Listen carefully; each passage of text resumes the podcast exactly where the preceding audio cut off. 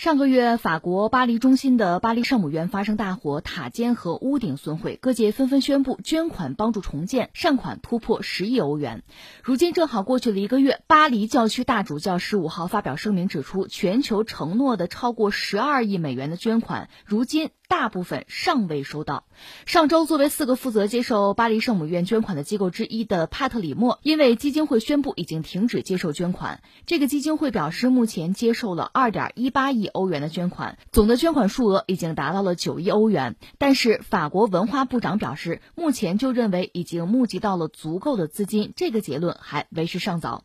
巴黎大主教区负责协调接受捐款的事宜，其运营的巴黎圣母基金会目前到位的捐款。只有一千三百五十万欧元，其中九百五十万欧元来自全球各地四点三万名个人小额捐款，这个让人太意外了。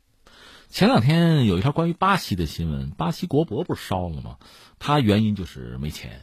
呃，巴西本身经济状况就不好，说可能是中央空调什么的，寿命到了短路，最后烧掉了。他那个巴西国博的院长说：“哎呀，你看看人巴黎圣母院这捐款，给我们百分之一就够了。”嗯。看来他百分之一不够啊，不够啊！这不诈捐吗？那么多什么名牌，那么多知名的企业捐这个捐那个，还有好多就是法国自己本土的企业呀，名牌啊，说了都不算了，这让人有点大跌眼镜哈。但是我想应该还能凑齐吧。马克龙很着急，说五年五年搞定。当然很多学者说够呛，我们之前也不太乐观，因为你要是原样搞的话，那需要树啊，那树好的啊。那个材质要好的，恐怕得挑得选。有人想，可能得几十年的时间吧，说法不一，十年的都有哈。嗯，马克龙想五年之内，嗯，祝他能顺利吧。关键是我还看了看什么呢？这个修复方案，我就真的是有点晕了。我原来以为像这个十二世纪非常老的一个建筑哈，如果我们比如我们中国人搞这个东西，应该叫修旧如旧，嗯，对吧？这是我们这大家都听说一个玩法，比如说故宫。呃，出了问题了，我们要修，肯定是按原样修复啊，而且最好是用原来的材质。所以我看前段时间很多分析，有的我们国内的专家说，这个我告诉你怎么办，很简单，就我们有经验，就是这个废墟啊，别扔，别急着扔啊，先慢慢翻啊、捡、收集那个原材料，有多少能用的，先给它捡出来，这最基本的。然后就该复制复制，该找同样材质的去找，最后凑齐了这个东西。这个过程比较漫长，然后想办法再去复原。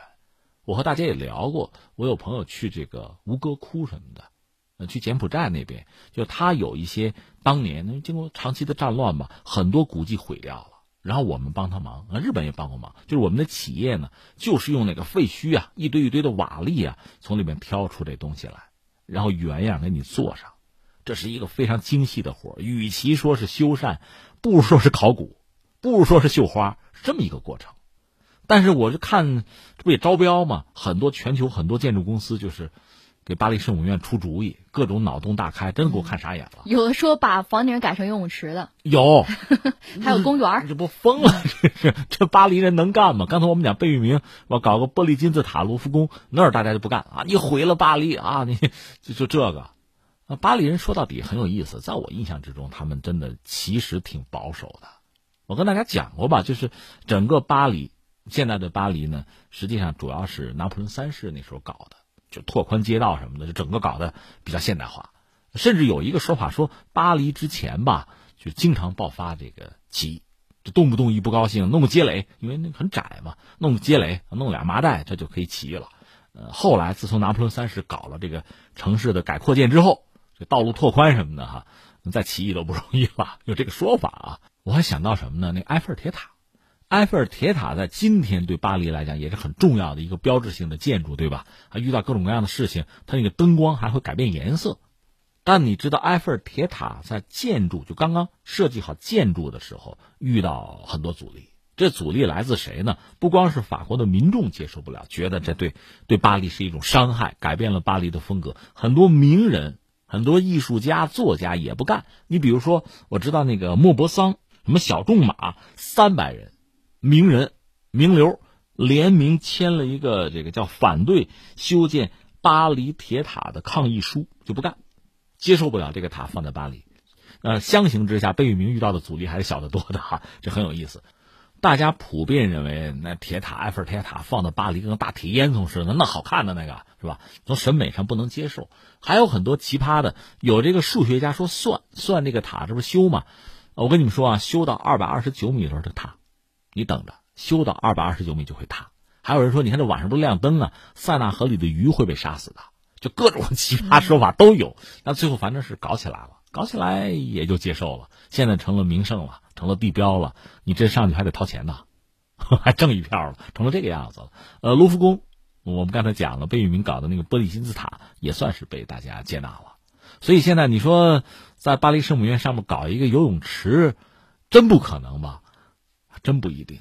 我现在没法判断这个事情，我只能说呢，按我真的原来的理解，应该是就原样修复，而且呢，巴黎圣母院是具有这种等于说先天优势，其实也是后天做的啊。就是在之前，就他这次火灾之前呢，呃，有人那个人叫塔隆吧，也是一个就是这个圈里人吧，曾经用这个激光扫描的方式，就是搞了一个巴黎圣母院整个这个三 D，获得的数据大概是十亿个数据。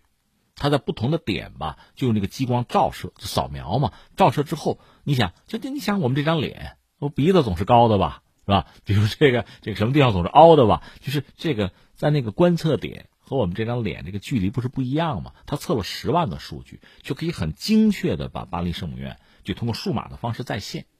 或者我就在想哈，假设你有足够的投资，你三 D 打印一个都毫无问题。其实，实际上有人可能大概做过这个测算，哈，呃，小规模的教堂用这个三 D 打印的方式未必不能做，但是巴黎圣母院确实太大了，这个而且材质就会发生变化，这没办法。但是就是从数字上，从这个数据上很精确，就是复制是没有问题的。只不过现在人们的想法很多，比如说那个塔尖不烧掉了吗？烧了，有人说弄水晶的、不锈钢的，各种想法都有，是不是还要按原样复制？我倒觉得是最大的问题了。嗯，他们现在就法国通过了一个法案，就是修复啊，有法案。但是始终有一点我真的没有搞清楚，就是他们是最终决定，就是立法决定是原样复制呢，还是要有所创新和改变。如果要是允许创新和改变的话，埃菲尔铁塔也好啊，呃，罗浮宫的那个玻璃的金字塔也好，类似这样的故事，可能就真的会再次出现了。